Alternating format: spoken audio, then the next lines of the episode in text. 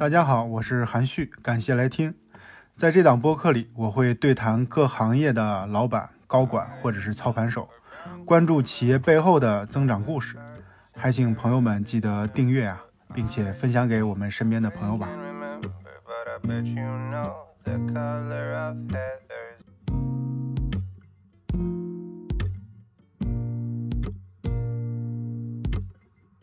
我们今天的主题呢是聊一聊 B 站和小红书的商业化变现。呃，我呢是代表平台的角色，对吧？因为我之前在平台工作。另外的话，我们请到的今天的嘉宾是江 Dora，然后他是一个呃创作者，并且他是短时间内在几个短视频平台里边都取得了不错的成绩。这个不错的成绩呢，不仅是包括他的涨粉的速度，还包括他的变现。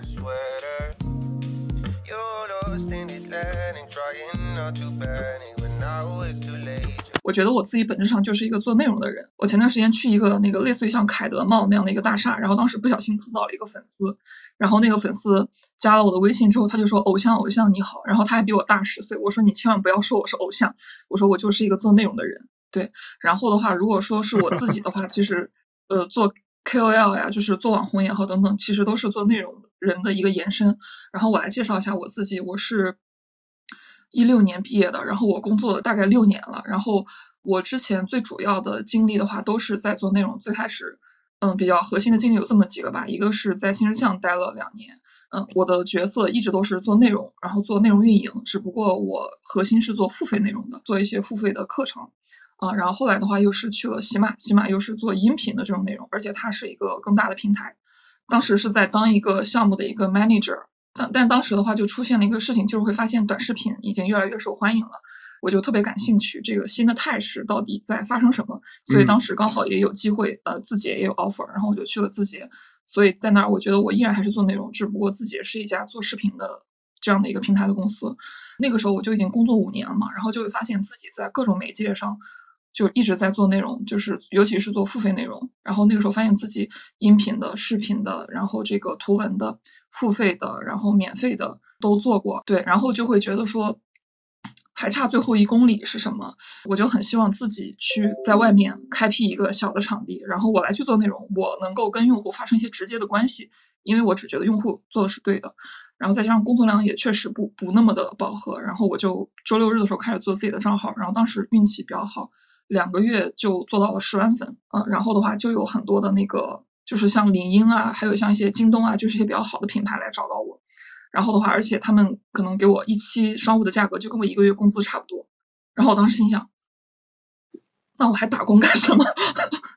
嗯，对，但是当时离开字节也会有一点纠结，就会觉得说字节员工听起来在打工人的那个世界里面还是一个。就是挺，就是说出去还会有点小骄傲的货币，而且我们还会就是流行晒工牌啊什么什么。彼时那个时候就是整个互联网大厂还没有像现在这样被大家所唾弃。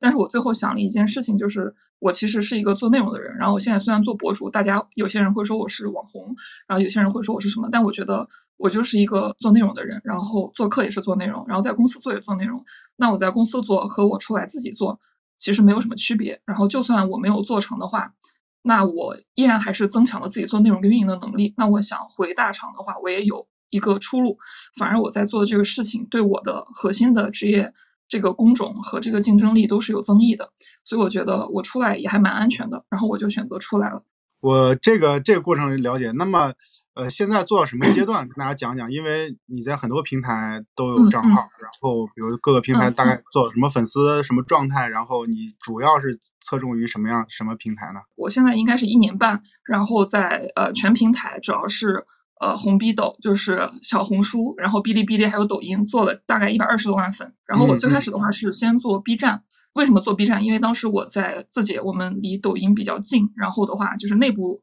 就不能不能做抖音，就会很麻烦，所以我就先开始去做 B 站。因为因为我做内容的能力就是还不错，毕竟是之前五年在不同的平台都有打过，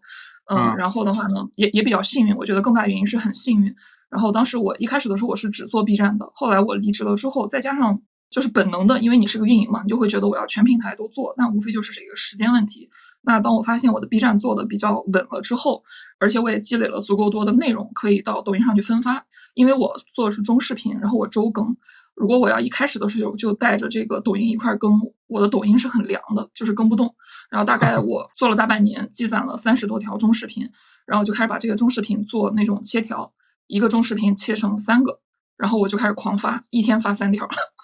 账号就迅速的起来了。然后也因为就是质量也还不错吧，就很快的就有了百万爆款。就是在 B 站上能打的内容，放全平台大概率都是能打的。但是抖音上和小红书上能打的，放在 B 站不一定打过打得过，这是我的一个偏见。我认为 B 站上是目前所有平台里对内容质量要求最高的。听起来你是比较侧重于或者是 钟爱于 B 站啊？就 B 站这件事情，好像听起来对你来说比较重要。嗯，对，还是还是非常重要的。就是包括我现在的商业化也主要都是在做 B 站，以 B 站为起点，然后剩下两个平台商业化当然很好，但是它不太适合像我这种玩家。就是我觉得不同的玩家他有不同的活法。我跟 Dora 其实很熟，因为呃，我插一句，是因为我在上个月的时候呢，参加了他的那个栏目的一期节目，然后他对我做了一个访谈的节目。对，就因为那个节目，所以我们聊了，呃，应该是肯定是有十个小时啊，将近十个小时连录带前期的交流。对，所以呢，呃，我也想问一下，Dora，你对我们的那期节目的数据反馈情况满意吗？还可以吧，我可以考虑跟你再拍一期。对，所以聊这个事儿呢，也不是白聊，就是你也给大家讲讲你的那个账号，或者说你做内容的那个定位啊，对，让大家知道其实你是你是做啥，你是怎么想你那个定位的。简单来说的话，我是一个职场博主，然后我的 slogan 叫做为负一到五岁的职场人提供精神力量和解决方案。那为什么当时叫负一到五岁呢？其实是因为我们做运营的时候。这当时是我特别典型的一个运营思维。我们做运营要给用户分层，那么用户的这个性别人群和这个工龄都会成为一个很重要的指标。那既然是职场，那就是负一到五。我一开始的时候其实只想服务大概二到五岁的职场人。然后为什么是五岁？也没有什么很特别的原因，就是因为我当时我就工作五六年，我也只能服务到这儿了。对，但是我当时做到后面发现一件很有意思的事情，就是我发现我做内容的时候，真正在特别积极的去看。还有就是回复我的是一些大学生、研究生。我当时只想就是觉得说服务跟我一样差不多工龄的职场人。那我自己作为一个二本毕业，然后还考研失败，当时还零实习的人，我很快的有职业的跃迁，可能三年三年薪水就翻了五六倍。然后的话还一直很快也去了大厂，我就会觉得我有很多经验可以去分享。对，然后呢？我就当时只想做这种三到五，但是我做了之后，我发现最焦虑的其实是一些在校的学生，就焦虑程度到什么时候呢？就是我其实，在做 B 站之前，当时我还做过抖音，但那个时候我是就是没有好好的去做，就随随便便发个一两条那种口播，然后当时有一个视频只有二十个赞，后台就涌进来四五条的评论，都会说姐姐我是一个大二的，姐姐我考研或者怎么怎么样，然后我就发现说。这帮人真的好焦虑啊！然后还有一个四十多岁的阿姨，她说她孩子现在还在上小学、初中，然后她就已经很焦虑孩子的教育的问题。嗯，那个时候我还没有想过要去做一个博主，一切都是很模糊的。但我隐隐约约觉得这波人就特别的焦虑。后来有一次我在一个线下活动见到了董十一，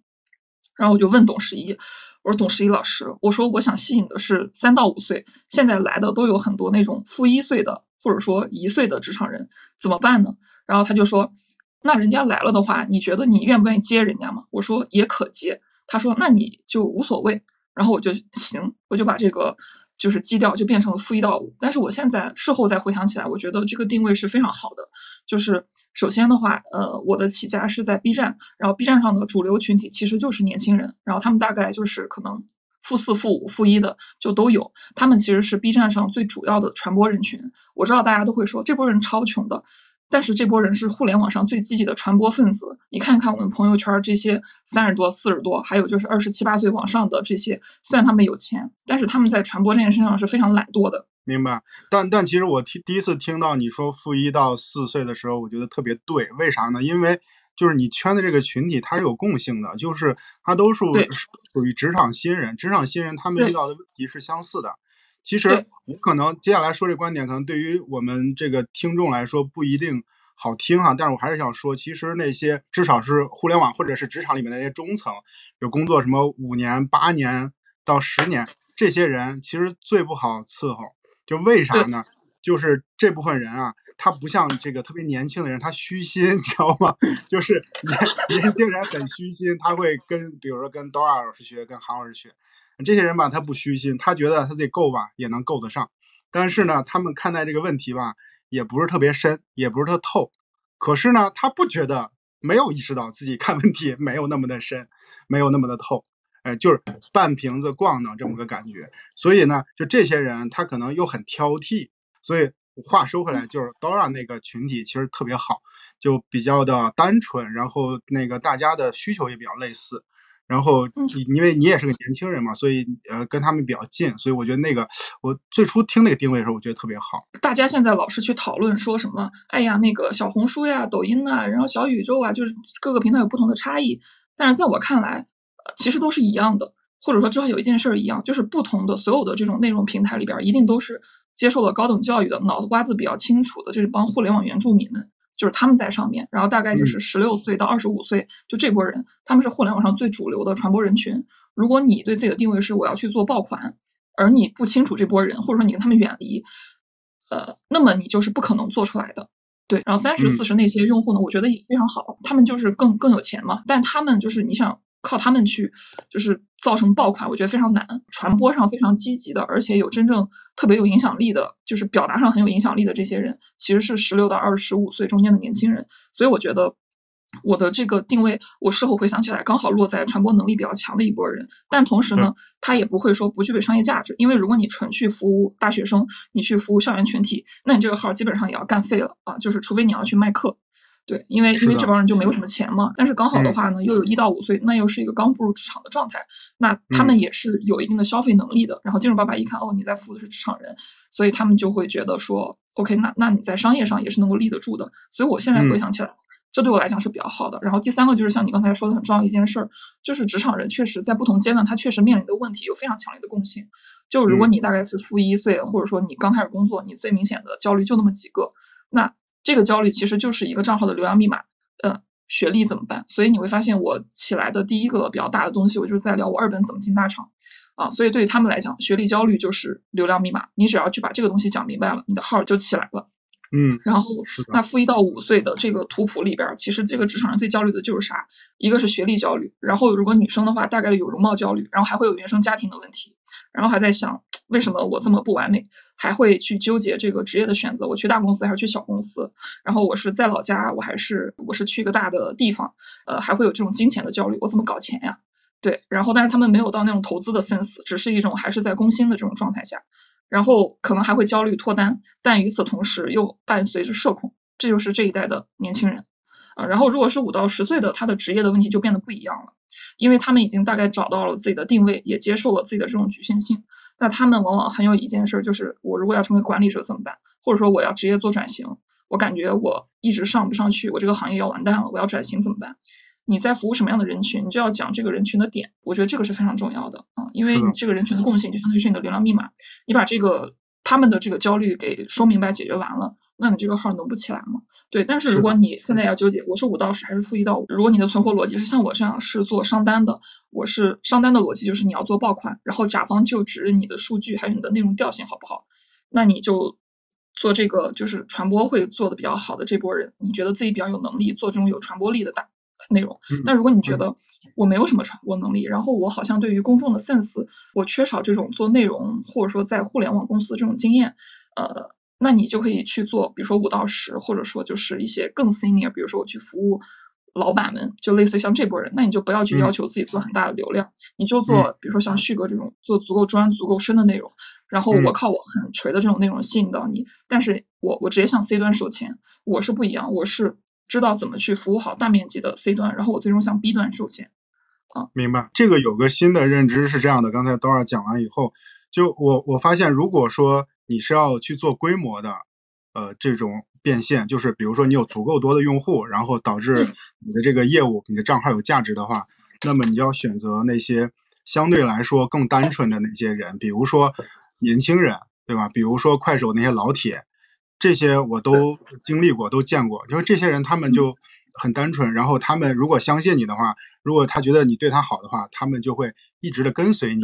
这个其实就是。要走量的逻辑，但是比如说如果说你要去服务那些，比如说老板们，像我现在说去服务老板们的话，那么我们要看的是个体，就是个体他得满意。对。但是对大量这件事情或传播度的话，一定是不够的。所以这跟那个背后的呃业务的逻辑是有关系的，对吧？我觉得我之前有个特别朴素的逻辑，就是你要搞清楚谁给你钱。就我们做博主有一个很大问题，就有时候会被数据去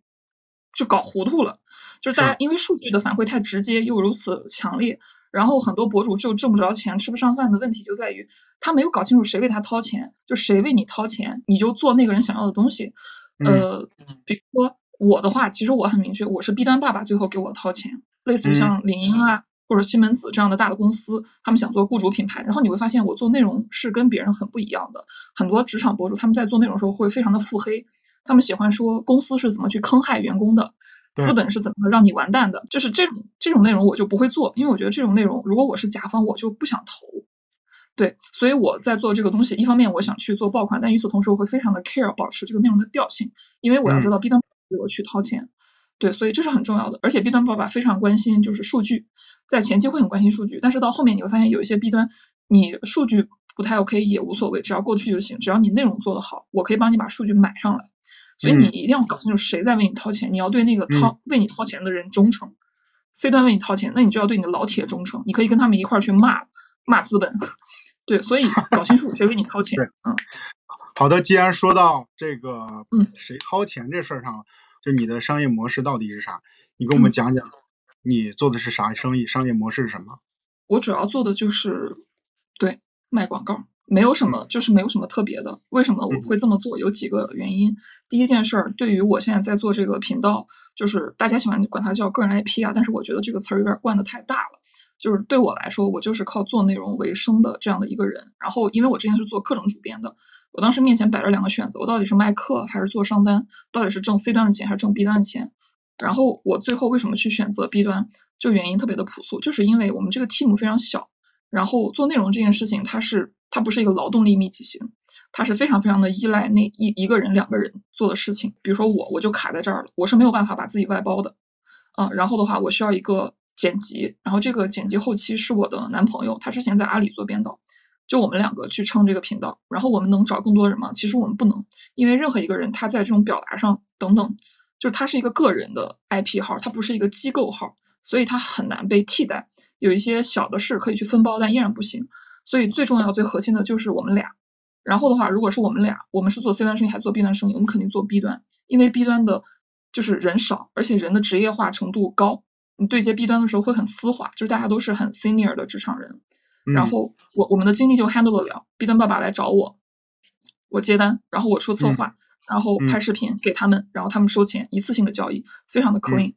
嗯，然后有人关心我现在的商业报价的话，我现我现在一期广告，我今年这个月的看例价已经是六位数了。对，去年的话大概是卖三万到七万之间，然后今年就是六位数的样子，就是一单。所以你看我服务好一个这种大的客户，而且我有服务好他的能力。对，如果你没有办法去做 B 端爸爸很看好的品品相又好，调性又好，同时数据又好的内容的话，那你那个时候可以再去考虑 C 端。对我们不去做 C 端有两个原因，第一个原因就是人不够，就是如果做了 C 端的话，我是不太可能说我卖了之后你们去吧，然后我不管你们了，我肯定要去做私域，然后我肯定还会做一些，比如说训练营这种东西，我要去搭交付，我觉得我们没有那个精力，然后也没有那个经验，我的经验只是做客的经验，但是怎么去服务好一个一个的 C 端，其实我是缺乏的，然后我们也没有那些人，所以我们不擅长。然后第二件事的话呢是。也有可能是一种自我安慰吧。呃，第二件事是属于我和其他的 IP 交流过，我们有一个模模糊糊的感觉，就是我们认为面向 C 端直接收钱其实是对 IP 的 reputation 的体现。但是你持续的去做这种优质的免费内容，呃，是你对自己 IP 的 reputation 的一种积累。当你刚是一个十万粉的时候，你开始面向你的用户卖课，你能卖到的量级和你是一百万粉的时候，你面向你的用户。能卖到课的量级，或者说你能挣钱的量级是非常不一样的。然后一个 IP 它做起来了之后，它越早开始面向 C 端收钱，它就越早开始去挖这个就是存在 C 端用户那儿的这种信任、好感等等等等。所以我现在会觉得是说，嗯，如果有一天我可能要过气了或者干嘛，我感觉我这个账户已经储蓄的没有办法再往上储了，我可能那个时候才会去考虑提现。然后在当下，我会倾向于还是持续的去做这种免费的优质内容，靠向 B 端收钱，而不是直接向 C 端收钱。我倾向于在 C 端那儿持续的去储蓄他们对我的信任和喜欢。嗯，对，对我理解了。其实，呃，客观来说，呃，接品牌广告这件事儿，是一个我认为啊是内容创作者里边最好的一种选择。就是为什么呢？因为他能投，就是他几个点啊。第一，如果他能给你投广告，就这个品牌他一定是有一些品牌力的，就是他有自己的那个能力，他自己有有有自己的品牌的受众，他有实力。这个公司，所以作为那个创作者来说，他也有面子，对吧？这个是比较就怎么说呢？就是呃比较高端一点的这种变现的模式啊。说白了这样，这是第一点。然后第二点的话，就是品牌广告这件事儿，它本身就是在揉在内容里边，你不需要做额外交付。比如说你要是卖课的话，你一定要把后边服务做得好，要不然就是收割，要不然大家就就开始喷你，对吧？可能这两点是，我觉得是 Dora 其实做到现在，我觉得他最好的一个状态，就是在品牌广告这件事儿他跑通了，因为他刚说完他自己的那个变现嘛，刚才你说了六位数，这六位数至少是十几万到几十万嘛？就这么一个？没有几十万，就是十万加的样子，对。那么呃，这个十万加应该就是在 B 站上，对不对？呃，他们会从 B 站来找我，然后我会赠送给他们抖音、小红书，然后我现在也在做播客，所以基本上你来找我的话，我我觉得，我觉得我相比于其他的博主还是蛮有竞争力的。我做博主之后没多久，我发现博主这个市场非常缺少职业化的教育，很多时候我就挺心疼甲方的，花了那么多钱，然后人家就给你一个稿子，给你一条视频。但是我的话就相当于我会跟甲方有非常深入的沟通，而且我也会直接去他们那儿拍摄，并且我是全平台分发，而且我对品牌也非常挑，就是我觉得我会接的那些品牌，他们的美誉度已经好到不需要我来帮他们提升美誉度的那种，就是比如说像飞书呀、领英啊、讯飞呀、京东啊，就是这些，嗯，对。哎，好，那现在就到了一个最近哈，可能现在热度有点下来了，但是在一周之前。很受关注的一个主题，就是我们上了微博的热搜那主题，叫做 B 站的 UP 主停更潮，对吧？就是说，呃，他的意思啊，首先说那热搜的意思表达是说 B 站很多 UP 主停更了，就是停更的意思呢，是说这个 UP 主赚不到钱，所以他才停更。好，那么江多少同学，这个这个如果一个月即使只接一单的话，他也是十几万的收入。那么好像在你身上完全没应验啊！就这个事儿，你先给我们呃从表表象上给我们讲你是什么样的感受？对于这个停更潮这件事情，我我自己当时都有点慌了。然后我大概惶惶不可终日了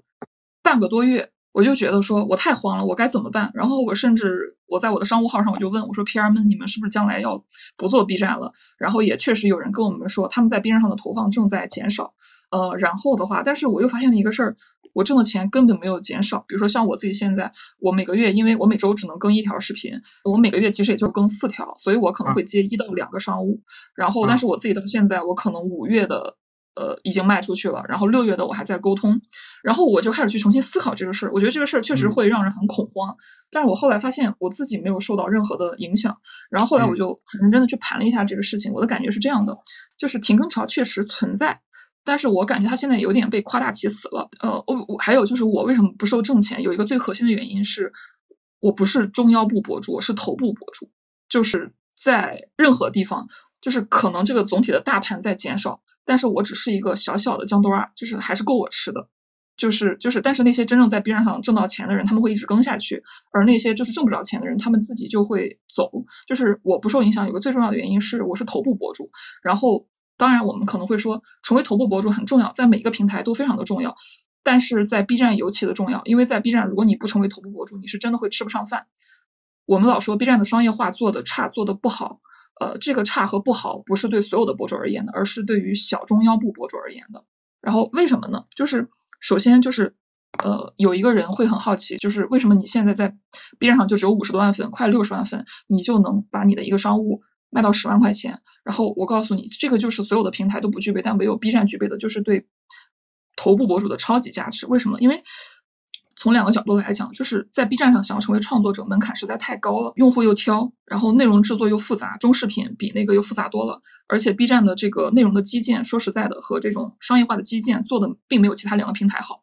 啊，甚至现在连一个这个平台上的私域管理都没有。你看这个。小红书都有什么群，然后这个抖音有什么群，而且直播嘎嘎方便，对吧？但是 B 站上就是这些商业化的基建做的非常的差，几乎就是只有卖商单的人可以去活下来。那它的这种制作成本又高，用户又挑剔，商业化基建做的又不好，这就导致能在能进入 B 站，并且在 B 站上存活的 UP 主会非常的少。如果当这个 UP 主非常少的时候，这会导致什么？就是在供需上，我们其实是更强势的一方，所以我们的单粉丝价格会非常的值钱。所以在 B 站上，如果你能存活下来，你的商单报价可以达到你粉丝量的百分之二十到百分之四十。但是在小红书，你能卖到百分之十就不错了。然后在抖音，如果你不是锤类非常有影响力的，可能你的商单报价只能卖到你粉丝量的百分之二到百分之四。同样的，可能五十多万在在抖音，可能你的这个商单报价只能卖到一万两万，或者说更高一点。嗯，所以就是在 B 站，就是确实更难活，这是极寒之地。但是如果你活下来了之后，你就会有超级加成，因为当甲方爸爸，他们始终还是要，如果只要他的预算里面还觉得说，我想去争取 B 站这样一个平台，他这上面的日活和影响力和这个人群我还想要，然后他放眼望去，天呐，就只有几个 UP 主，我做到三十多万粉的时候，我的粉丝量在 B 站上究竟是排名前三千，现在五十多万可能是排名前两千，就是真正能做好内容。且能跟甲方去对话的 UP 主实在太少了，所以我们就可以拿到所有的。但是这些对于一个那些中低腰部，他就很惨了。我没有什么内容制作能力，我连短视频都做不明白，你还让我做一个中视频，就很荒谬。然后这上面也没有什么这种商业化的教育引导和基建，他们就活不下来。对，所以我觉得这是一个最重要的事情。就至于说停更潮，我我个人会觉得是说。嗯，会稍微有一点点夸大了，因为你去看一下，我觉得它是被刻意放大了。它刻意放大的点就在于做 UP 主这个事情是一个看起来每个人都能做，但其实它的隐形门槛非常的高。你要有内容制作的能力、商业对接的能力、商业系统的搭建能力，甚至可能还需要一些管理能力。然后，所以很多人都是干一段时间就干不下，他们就走。每个平台都会有人在不停的停更，来来去去。如果你要是去统计一下抖音的这个正在停更的 UP 主。博主们可能会是一个非常惊人的数字，但是 B 站的话是属于刚好被被放大了，所以我感觉就是它就是一个正常的停留停留停留，但是它被放大到这么大程度，主要就是因为 B 站它没有做好小众腰部的，他们做内容也很难，挣钱也很难。嗯嗯，好，这个问题其实比较大，我们拆开来讲，第一，我们说停更潮这件事情，其实是没有什么比较客观证据能证明说是大批量的，然后那个有 UP 主停更的。其实每个平台都会有过段时间就会有人不做的状态，对吧？但是 B 站这件事情好像闹得比较大，可能也是因为这些 UP 主或者是这些 B 站的粉丝都比较话语权，比较能传播吧，可能导致这个东西比较热。所以大家先知道那个停更潮这件事儿，它可能是个热点，但是它并不一定是一个客观事实啊，这是第一点。第二个，我觉得 Dora 作为这个呃 B 站里边的一个垂类里边的头部。它能获得这样的一些商业化变现能力，当然除了你自己自身的能力和内容的这种质量比较高的这种优势之外，他其实还拿到了平台的这个价值，其实都转化到少数的头部的 UP 主身上了。那正好。Dora 是，但是你要知道，大部分人，绝大部分人 都不是头部，对，所以可能从 Dora 那个视角来说，他自己啊把他自己做好了，哎，他就 OK 了，他肯定对于停更潮这事没有什么感知。但是其他的非头部可能就会有影响，对，大概是，我是理解这么个事儿，就是你是头部，就是咱说句不好听的，你当然是饿不着，对吧？你活的状态也是挺好的，但是你得考虑到，就是就是其他人的 状态，其实很少人是是是能到你的呃这个这个这样的一个状况，对，因为你刚刚说你是排 top 前几千，但是你要知道，在一个垂类里边，那就不是几千的事儿，你可能就是最好那么两三个人其中一个了。对你，你你得能不能跳出来跟我们分享一下，呃，就是这种 UP 主变现难的这个事儿。那如果你自己现在是一个中中小部的一个博主的话，我有这么几个就是很朴素的建议吧。就是首先你要想清楚，就是你到底能挣什么样的钱，这个很重要。我个人觉得哈，其实挣钱我们在售卖的东西，在我看来就是三种。第一个就是我卖的是影响力，你也可以理解为流量，就是我能影响多少人。然后第二个东西呢，就是我在卖的是产品，就是这种无形的产品，比如说是课，或者说咨询，还是说服务，你其实是一个偏专家角色。然后第三个我就是卖有形的商品，比如说我去卖货，或者说我去卖我自己的周边。我觉得就是绕不过这三个东西。那你要知道，就是这三种东西里边，呃，你最愿意和最擅长去卖什么东西？其实我就是一个销售，你们可以理解为我我是一个广告位，然后我现在在卖的就是我这个影响力，我这个广告位每天都会有很多人来。然后现在这个就是属于我最擅长的。然后我其实还能卖第二个，就是我也能去卖课，但是因为我这个摊儿非常小，所以我现在只能卖第一个东西。嗯，所以就是在听的，如果你是一个中小腰部，你可以问一问。我想大部分人可能是不太具备像我这样卖影响力的这种东西的，因为我能够去卖影响力的这个内容的能力来源于我在做博主之前，我做了五年的内容运营，然后。音频、视频，就是我非常了解怎么样用内容去表达自己，而且这五年里边我做了不同的项目，让我去服务了非常多不同的人群。那我做项目的过程当中，我们做过面向女性的课，面向 Z 时代的课，面向不同人群的课。如果有一天我不想服务负一到五了，我要去服务中国老铁了，我觉得你给我一段时间学习，我可能也能知道老铁们想看什么。对，所以这种对于不同用户人群的了解，对于人性的了解，还有对于内容制作的了解。还有对于这个商业生态的了解，是我在过去的就打工的时候积累下来的。很多人是没有这个东西的，你可能是一个会计啊，或者说是一个程序员，你你没有这个专业积累的，对，你要看到这个事的隐形门槛。所以我我觉得很多人不用特别执着于说我一定要卖商单，那你可以考虑去卖剩下两个东西，一个是无形的产品，一个是有形的商品，就是你要接受，你可以按照这种活法来。然后，而且这种活法也挺好的，因为我我有一个博主朋友嘛，他他自己的号一直做的不温不火的，他是那种生活型的博主，但是他特别懂，就是各种各样的东西好在哪儿。你跟他在一块儿三分钟，他能迅速的让你觉得，哦，他说这个杯子就特别的好，他说了两三句我就很想买，但是他可能做不出来像我这种百万级的爆款、千万级的爆款，但是他就是让人很愿意对物品消费发生兴趣，那这就是他的能力。所以你要先去你自己，就是卖这三种东西，你认为。卖哪个的时候，你会是一个比较好的销售员。我认为再去卖影响力的时候，我是一个非常好的销售员，就是我能说出来，大家都很想听，并且品牌方也觉得，嗯嗯嗯，这个就是我们想表达的，就是是我擅长的，然后我也有能力做。所以我觉得第一件事是想好你的这个活法。嗯，其实我比较认同，最近在公众号里边也以那个号为标题，我写了一下，叫做“人不要去挣自己认知之外的钱”。就是对对，这个叫做说，刚才就多少讲的这些东西呢，就是说你自己有什么样的优势，有什么样的特征，你自己能挣什么样的钱，就去试着去做就完了。就每个人不一样，比如刚才多少讲，他适合或者他擅长做影响力、做内容，那他其实真的是很细致。因为我跟他讨论他那个内容的时候，我会发现他对于那些呃叫做就是受众的这些理解和认知就很细。我们就今天就不展开了。我觉得这个跟他之前做课那个事儿是有关系的。就课这件事儿啊。就是一定要呃拆得很细致，而且你得知道听课的人他是怎么想的。所以我觉得凡是呃做过课的人，或者能把课做的特别好的人，其实做内容是有优势的。我觉得大家对于如果你是一个中小腰部博主，就是不要被做博主这个字给迷惑了。其实你真正的目的是要挣钱，然后的话，人是怎么挣到钱的？我觉得有一个特别重要的第一性原理，就是你在自己的优势范围内做事情。当你再去做博主的时候，当然你可能要学习一些新的所谓内容制作的技巧等等等等。但是我觉得你千万不要先做一个事儿，你做这个事情应该是给你原来的优势上去做加法或者说做乘法，比如说。我其实不是新去做博主，我之前是做课程主编。我原来的优势就是我非常了解不同的用户，还有就是我能做特别深度的内容，所以我用做付费内容的标准来去做免费内容，然后我嗷的就起来了。然后与此同时的话呢，我我又有做项目经理的这种经历，然后又做过 BD，所以我非常擅长去跟人统筹和对接一些事情。还有跟人快速发生协作，那这里边就变成了我就很会去跟甲方谈判，然后还有就是我们临时搭成一个小 team，能让它很高效的运转，就是其实这些都是我对我过去优势的复用，对，所以我想说你在做这个事情的时候，呃，不要老想外面人怎么做，你要多想一想你自己本来的优势在哪里，你要用你的方式去做这个事儿，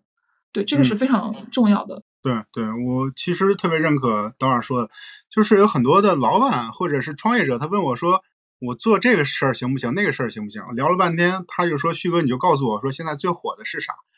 哎呀，我说你问这个有啥用呢？就是像导演说的，我为什么认同呢？我就跟他讲，我说你要知道自己的优势是啥，那个优势其实就是你做这件事差异化的这个壁垒。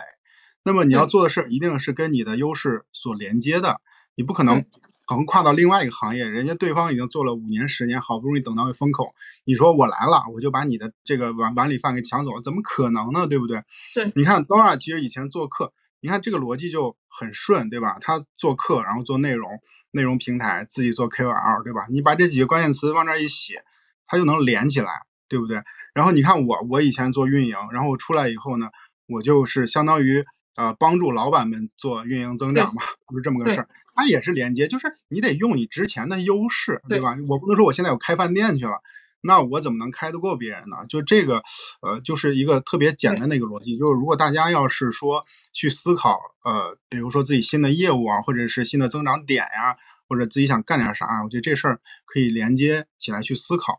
好，那接下来这个问题呢是说，第一次接商单或者接第一个商单的时候，那个流程是啥？就是呃，是谁在联系你？联系你的人是什么角色？我最开始接的商单，其实我都拒掉了。我第一个成交的是领英。我最开始刚开始你去做博主的时候嘛，然后因为我第一个视频就是讲二本怎么去进大厂，然后在那个时机下就火了，放现在不一定会再火。当时有一些什么什么卖卫生巾的，还有什么洗头发的，就是有一些那种很小的品牌。然后他们也没有多少钱，然后我记得当时有一个品牌，他只给我八百块钱，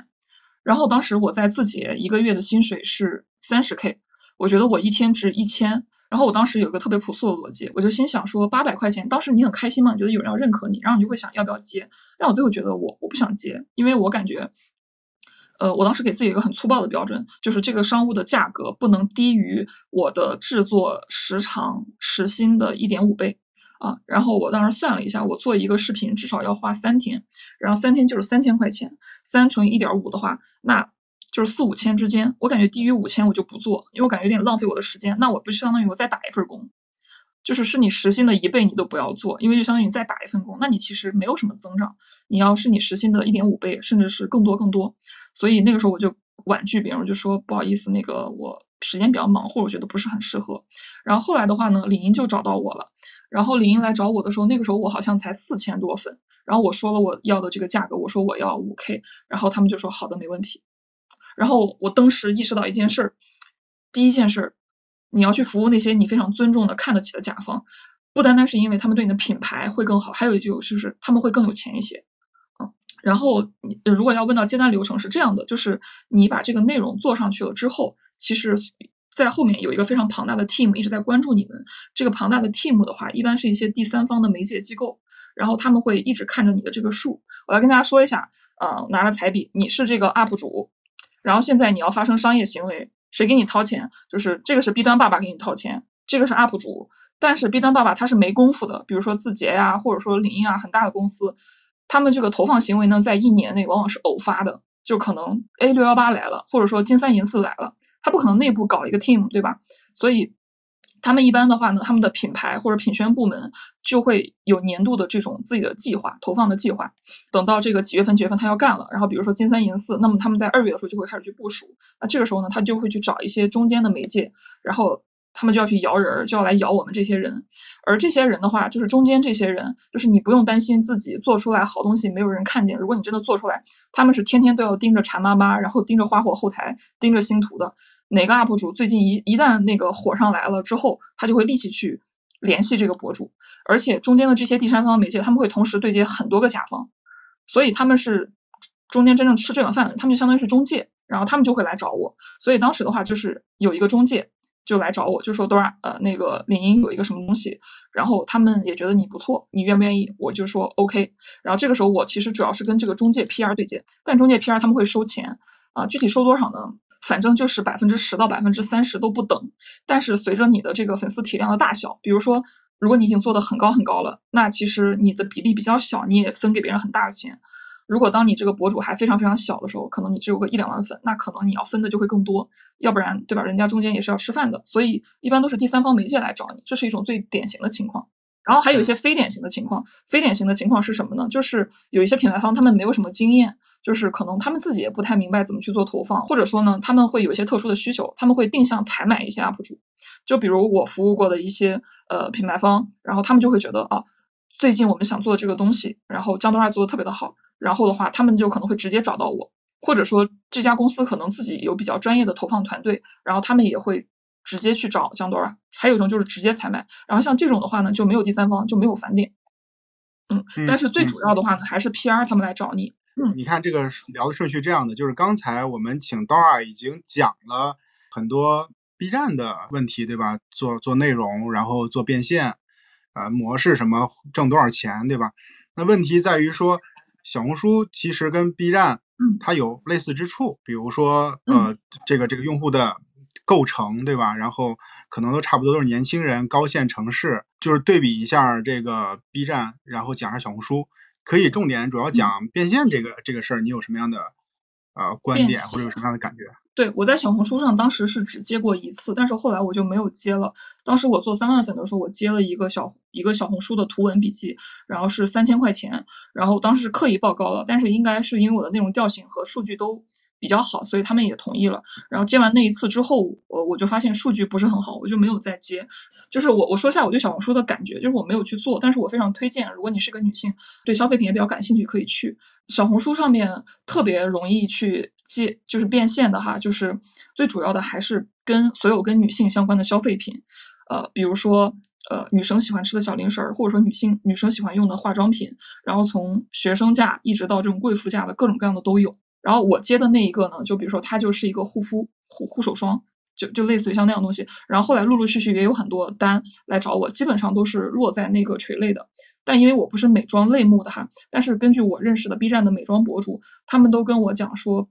就是 B 站的美妆类目现在很难接单，就是很难火。不排除是因为博主略少，但还有一个的话就是美妆类目的话，他们是这样，就美妆类目现在他们会比较喜欢那个。呃，小红书还有就是喜欢抖音的流量，一方面就是抖音的优势就在于抖音的流量贼大，而且抖音的算法又很好，又能推到很精准的用户。小红书的话呢，就是天然就是一个女性的聚集地，你肯定是要拿下这里的。但是 B 站的话呢，首先是直男居多，而且就是脾气还挺大的那种年轻的有点愤青的男生。然后你在上面去做投放的时候，就首先女性没有那么多，而且下面的用户就是戾气又会稍微大一点。嗯。反正我认识的美妆类的博主，他们现在都在迁迁移到小红书。对，嗯，哎，不管是 B 站、小红书，然后他们会要求你，或者你会承诺给他们数据吗？不会，但是我自己内心会有一个感觉，嗯，他们是不会的，基本上就是一比价。我自己个人的感觉里边，我认为 PR 们跟甲方们对我们都是非常尊重的，就是他们来找我的时候，绝对不会说像一个指指点点的老板一样说我要什么样东西你给我弄，嗯。他们就会觉得是说，我们觉得你做的就很好，然后我们希望放在你的频道上，你感觉就是你比较了解你的用户，你觉得就是怎么样比较好，包括有了不一样的意见了之后，说服了之后，他们也会听我的，当然我也非常尊重他们。对，因为我自己以前是个平台角色嘛，所以我我们也会去找这个 KOL，或者说我们会去投放，去找一些那个领域里边就是权威的人吧，就跟品牌广告找你是一样的逻辑，就是对我完全知道他们那个感受。你别你别看他们是出钱的，或者我们是出钱的人，对，就是比如说他领英想去找个职场里边，你说他找谁呢？就是当然我现在没思考过，但是你要知道符合他们要求的，掰着手指头算没几个人一样的。就我那天跟潘乱聊，我说你看这个，我们其实以前跟潘乱合作，或者有些平台跟潘乱合作，你发现。在那个赛道里边没啥人可选，我说他当然就都只能给你，你就是那独一份儿。你说当然你就有话语权，或者你就有这种优势了。所以其实对于那些投广告的这些广告主来说，也有他们的那那种痛点，就是说他们找不到太多合适人。比如说你拒了他，或者你没时间，他还挺难弄，你知道吗？他没法接，接不上。对这事儿。对。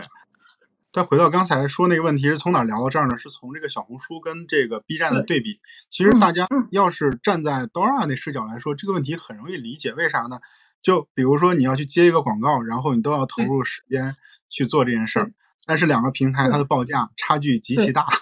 对吧？所以那他肯定知道说，如果是你的话，如果你是高二的话，你会选择哪个平台？但是呢，还是那句话，就它是一个头部，但是大部分人不是头部。那么小红书有它的优势在于说，你可能没有多少粉的时候，你就有机会去接到广告。所以当你刚开始做的时候，或者是你想去生产比较门槛比较低的内容的时候，你可以去。啊，小红书，因为小红书呃容易起步是吧？然后容易快速能找到呃用户的反馈或者是变现这方面的反馈，这可能就是两个平台这个不同的差异，对吧？我感觉就是小红书在，我觉得小红书在商业化上，嗯呃，还有一些就是其他的优势，不一定是商业化，包括整体的氛围上。就首先，它作为女性群体聚集了之后，你会发现女生之间那种种草，还有就是对于花钱这个事儿的容忍度是非常非常高的。就是你在想，就是 B 站就是会比较流行一种文化，就白嫖文化，就是你连问他要个三连，这个硬币也没有任何的作用，但是他们都是下次一定。然后 博主要是带广告，他们就会说你图穷匕现，就是会会让。做内容的人压力就会非常的大，但是小红书的时候 就是，呃，你今天这个照片就是非常好看，然后的话你本来是在说其他事情，他都会说姐妹那个链接在哪儿，而且女生买的话，她就喜欢去艾特其他在小红书上的姐妹，就是一起买，所以就是。这种商业化的氛围，呃，而且商业场景又多，就是所有跟消费品相关的场景又多，所以我就感觉，呃，如果你是一个女性，然后你对消费品也比较感兴趣，然后你又好好做内容，就，而这个氛围总体上都是在鼓励你。是变得更有钱。对，就是其实就是对比两个平台嘛，小红书的氛围其实是比较好的，那个因为他们还是专门做过这方面的引导，所以整个氛围相对正向。然后 B 站稍微就会有一些这种现象，对吧？我们就这么来说。所以这里面扯到一个问题，就是 B 站它这个停更潮，当然可能没有潮，就是肯定就是说，哎，有小部分人停更了。好，我们就聊这个事儿啊，就有些头部停更了，它这里面有有很多原因，对吧？就是比如说变现赚不到钱。是一方面原因，再一个就是说，这个粉丝的这个要求也比较苛刻，这个氛围也是个原因。你要知道，他就是用心去做了个视频，比如说他不像 Dora 一样，他没赚到钱，但是还就是还赚不到好，就这个还是挺伤人的这个这个感受的。因为你知道，对于内容创作者来说，他今天挣不到钱，这周挣不到钱都没关系，但只要他有这个念想，他要是觉得有希望这件事儿，他就会持续做，他会觉得说我下个月。或者说我下半年就能像江刀二一样，对吧？然后月入多少钱？呃，他们就会持续的去坚持，但是就怕这个过程当中呢，平台没有给他们这样的信心，以及没有那么多人去支持他，对，反而是就是叫做有些对抗情绪，这样对于他们来说是有伤害的。就是为爱发电这件事儿，我觉得啊，就是它持续不了太久。就是说，如果某个阶段来说，你说，哎，大家都不容易，这段时间挺一挺，或者你说我刚开始做，我爱为爱发电，这可以。但是问题说你不能一直为爱发电，或者是说我为爱发电，但是妈的江多尔挣钱，我就觉得很不平衡啊。或者说我在 B 站上这个不赚钱，但是他在抖音赚钱，那这件事儿就是让大家在同一个就大的市场内容创作市场里边，就会遇到了非常不平衡的状态，那就会带来。这种停更的变化，我我说到氛围的话，我感觉其实还有两个很重要的原因，一个是算法，还有一个是用户群体。我自己现在所有的内容呢，嗯，基本上它发了之后，我就不太去看 B 站的弹幕，因为火了之后，但是我会发现就是在小红书跟抖音上的氛围就非常的好。呃，小红书的氛围好是我预想到的，因为就同为女性嘛，包括女性群体之间天然的就是会更友善一些。然后的话，抖音上的话，我现在发了一期视频，然后会发现抖音上的流量非常大，比如说 B 站，比如说四十万、五十万、六十万，然后在抖音上可能是两百万到四百万的播放，就是会非常大。那按理来讲，这时候挨骂的更多，但其实没有，下面都非常的友善。我认为这是，但是 B 站的群体明显是更大呀。我我感觉有个很重要的原因是算法推的很准。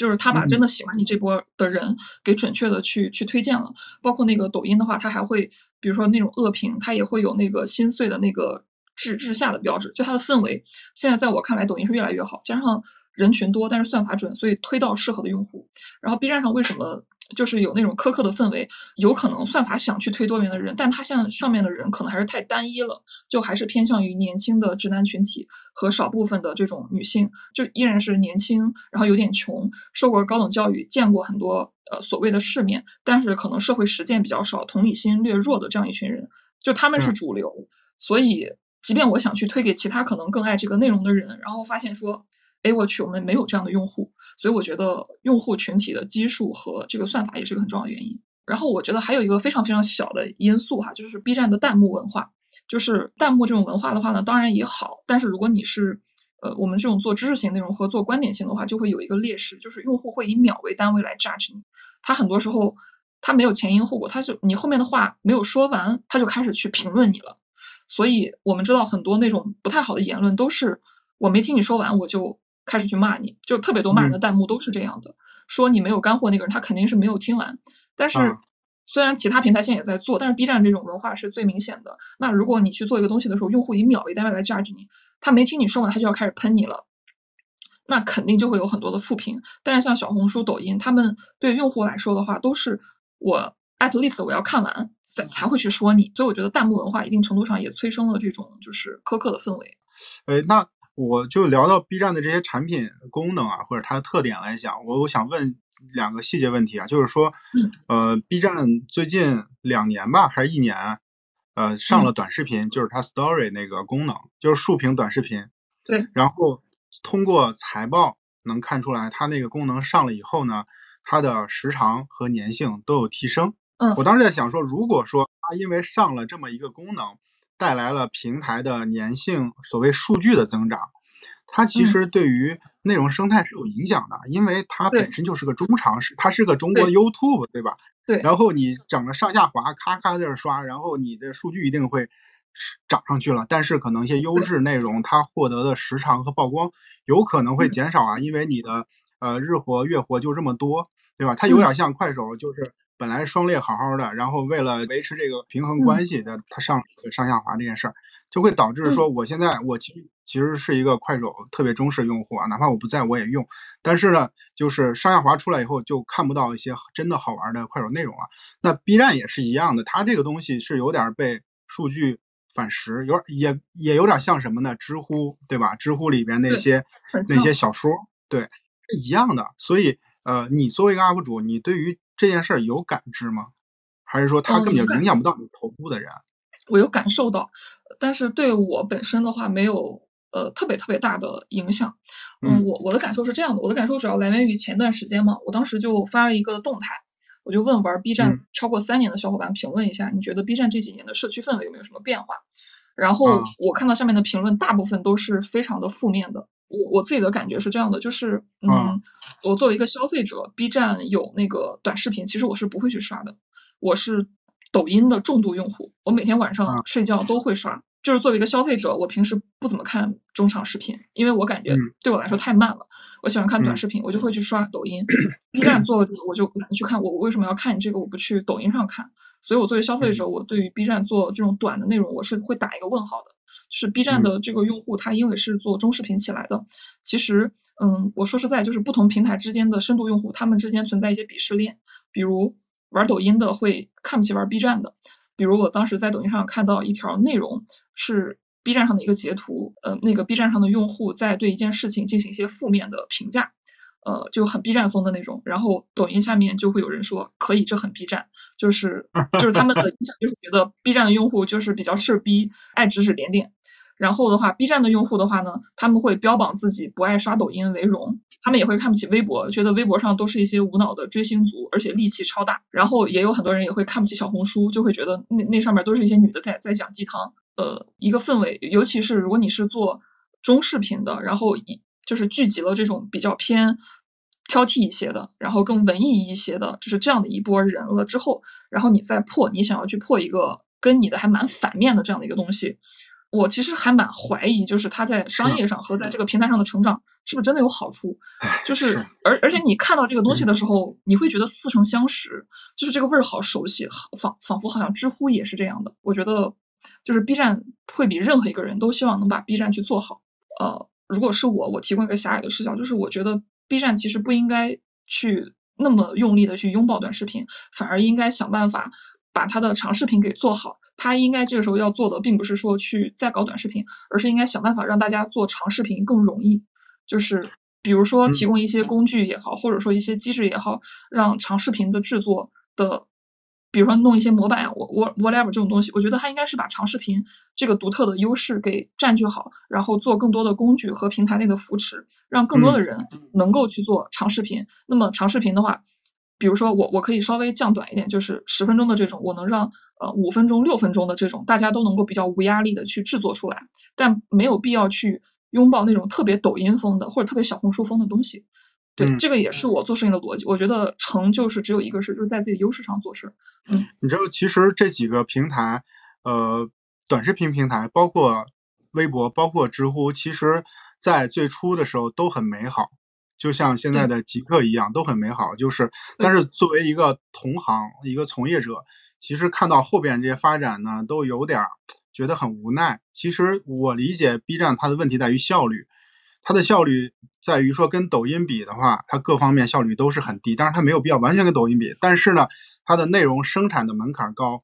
分发的效率低，变现的效率低，所有这些效率它都是低的啊，它它只是质量高。所以呃，每个平台在就像你说想突破自己的时候，都必须向它自己的特点。或者他自己原生的那个最优势所低头，比如说快手是双列，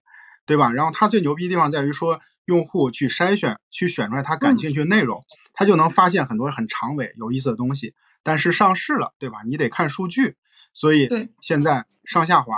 单列变多了。那么像小红书也一样，小红书也有视频，但小红书呃，其实某种程度上说也是一个双列产品，也是用户通过筛选封面，然后挑出来自己感兴趣的东西，所以它。也很美，然后它的内容质量高，但是呢，他现在也遇到效率的问题，变现效率低，然后怎么让人看到更多内容，所以他也开始做视频了。你点到个视频以后，就上下开始这么滑，所以这里边最让人就是遗憾，其实就这点，大家以前都很美好，但是呢，慢慢的就在往这个，嗯，就是对方身上走，但这个对方主要谁呢？就是抖音，这个其实就是抖音是一个做的最好。然后让让同行都很痛恨，但是你也没有什么办法的一个一个产品，因为他把他的效效率做到极致以后就摆在那儿，没办法，你就你必须得跟进啊，你不跟，其实你就会落在后面，大家会觉得说我是小红书，我跟抖音不一样，我是快手跟抖音不一样，但是最终来说，用户全被他吸引到那儿了，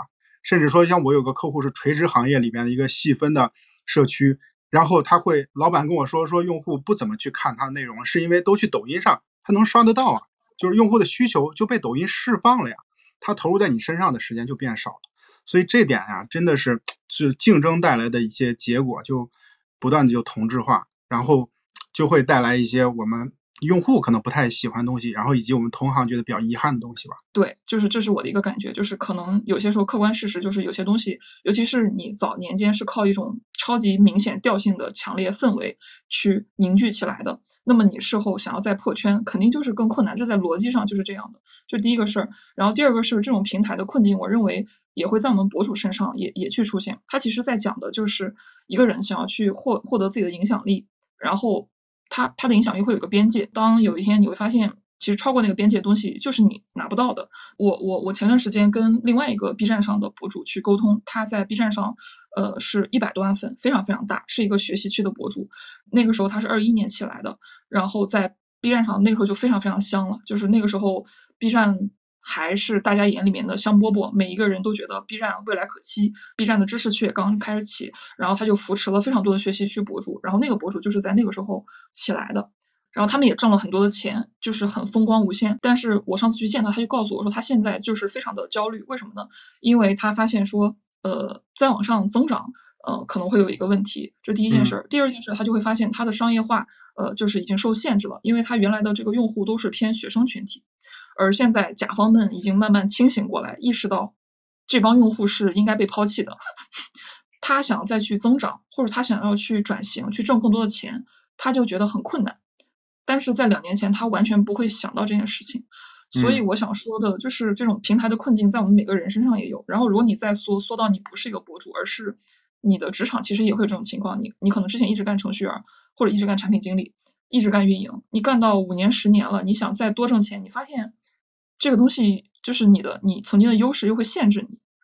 对，所以我我感觉这是一个蛮共性的困境，我我也挺能共情这个平台在遇到的事情的。嗯，对，是这样的。然后另外除了这个呃短视频，B 站里边去加短视频这件事情，上下滑这件事情，另外还有一个叫做直播。直播这件事儿是这样的，跟大家讲一下，在 B 站呢，其实以前。呃，除了游戏直播以外，或者是呃秀场直播以外，可能没有那么多的直播的这个覆盖吧，我理解是这样的。那么最近有几个信息，第一个是说，啊，B 站分给这个创作者的钱其实是在在在增加的，并且并不少。但是呢，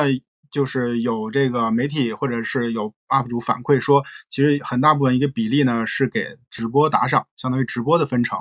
这是第一个信息。第二个信息说，很多有一个。大的这个 UP 主啊，就是说，呃，停更，呃，这里边停更的人啊，很多是那种不会直播的人，对。然后这是第二个信息，第三个信息，我我好像注意到 Dora 在 B 站上也直播过，对，你能不能给我们讲讲在 B 站上直播这件事儿，就是你是怎么看的？它可能跟跟视频号、跟抖音还是不一样的。因为我做直播不是特别的多，所以我可能不能给一个很全面的建议。我只是从我的视角，我就直播过几次。我个人会觉得，你要去做好 B 站直播，你不如去做好抖音的直播。因为 B 站现在的这个直播的基建，就是在我看来就嗯，you know。对，就是就是能播，然后的话就是它的这种售卖呀，还有很多东西还不是特别的完善，而且它的这个氛围也不是特别的好，到最后评论就会直接说说吧，你要卖什么课？而在 B 站上还是要做蛮多的这种建设的。然后如果说直播有什么功能呢？我感觉哈，就是直播是一种比较好的维系跟。呃，用户粘性的一个工具。那粘性这件东西，它的价值又在于是说，呃，两个两个场景。一个场景就是你之后去发内容的时候，这种高粘的粉丝他们会更可能过来看，然后可能会让你内容的初始数据比较好。对于我们博主来讲，就是有一群忠粉是非常非常重要的。啊，第二件事儿的话，就是呃，有粘性的粉丝的话，它会让你的商业做着没有那么的费劲，因为那些忠粉们他们会替你说话，还有就是对你就是。比较深入了解的人比较多的话，他看到你做商业化，他会比较理解，他甚至会比较维护你。但是其实最主要维护忠粉的渠道，我认为，呃，还是你的内容调性，就是你可能会做一些更聚焦于你自己 personal 这种东西。我就是我觉得这个是效率更高的，直播再比起来又又没有那个效能比较大。我个人感觉，对，所以就是我没有感觉到在商业化上就是比较明显的事情。你你在 B 站直播是啥原因？是那个平台？让你去播了吗？还是说你就是自己想试试？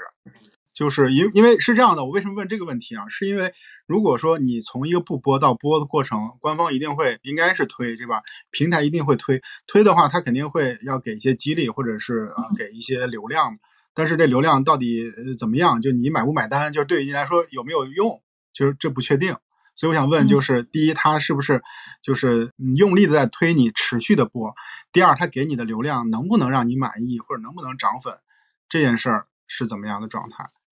嗯，会涨，但是对我来说太少了。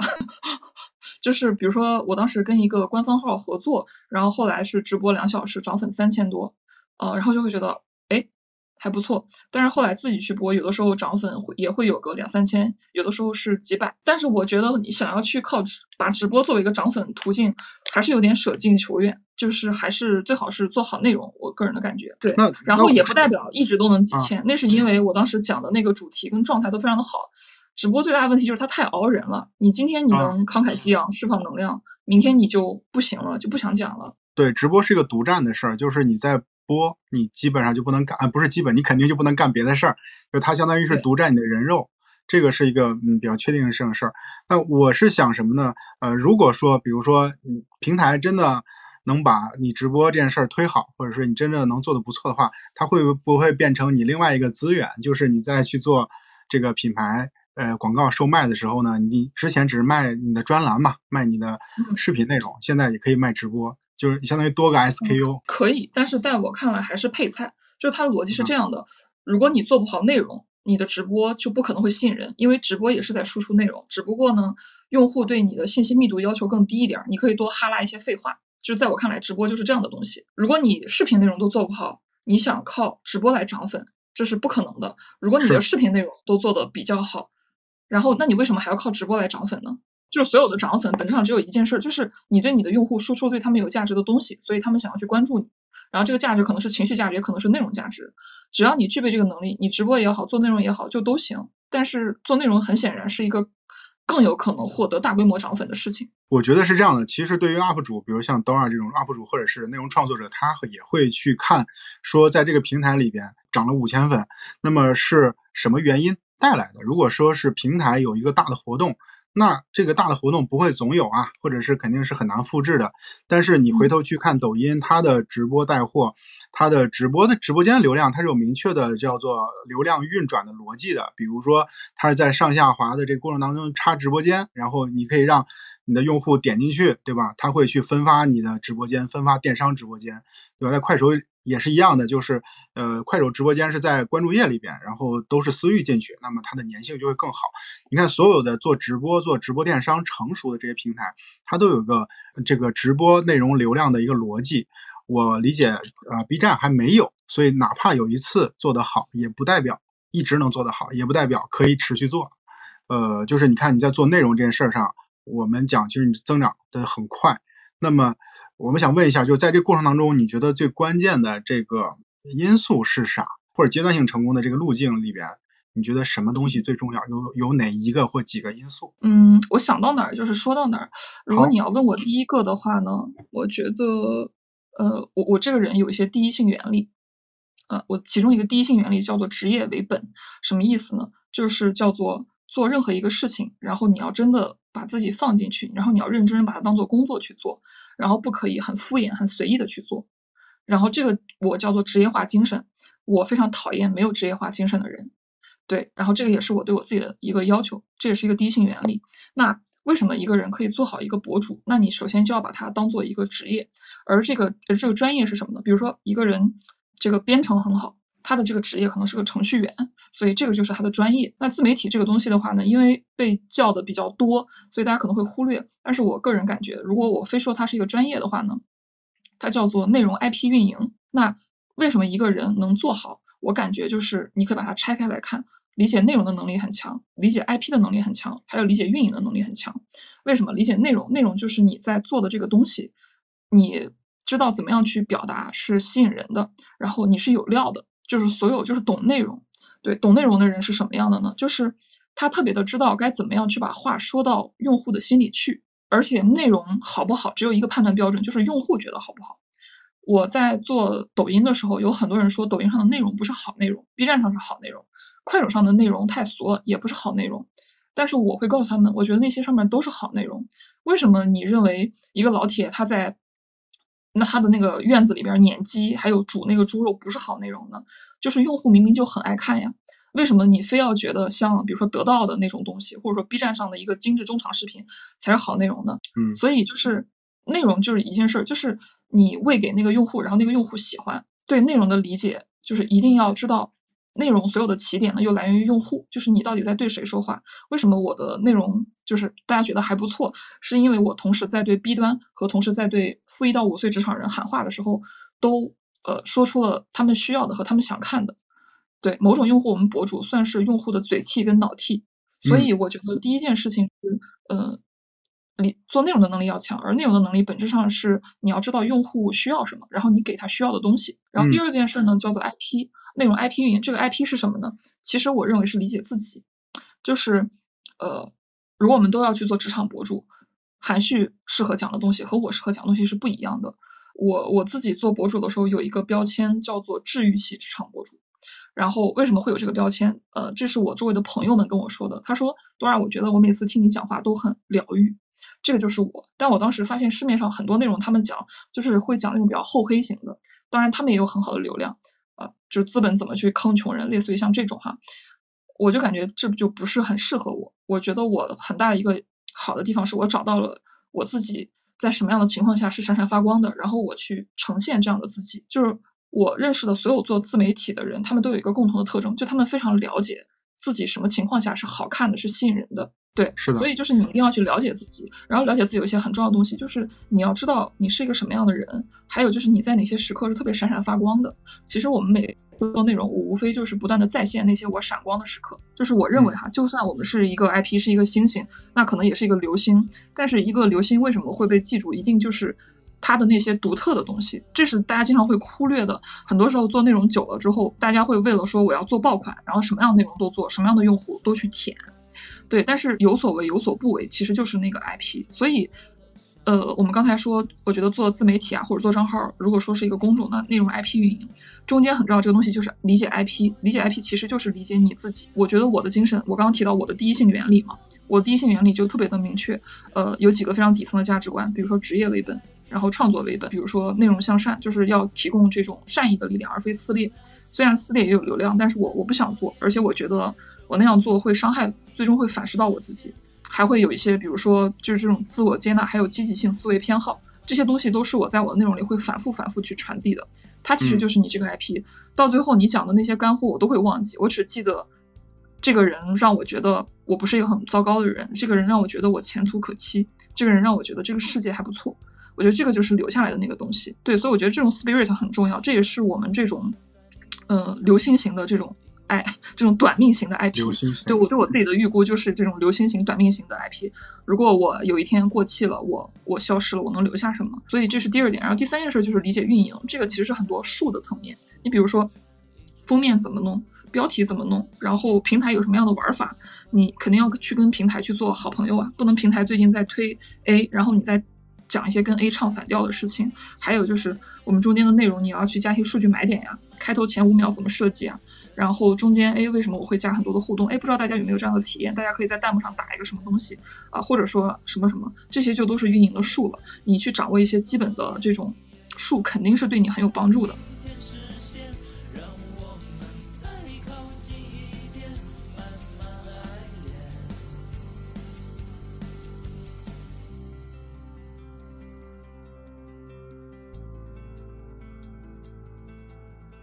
感谢收听本期播客。如果你对我的内容感兴趣，可以关注我的公众号和社交平台账号，我都写在 show notes 里了，欢迎查看。如果有企业或品牌有增长相关的咨询服务需求，也可以在我的公众号里边回复“咨询”这两个字，找到服务介绍和我本人的联系方式。最后啊，还是希望朋友们能把本期播客分享给身边的朋友，鼓励我们越做越好。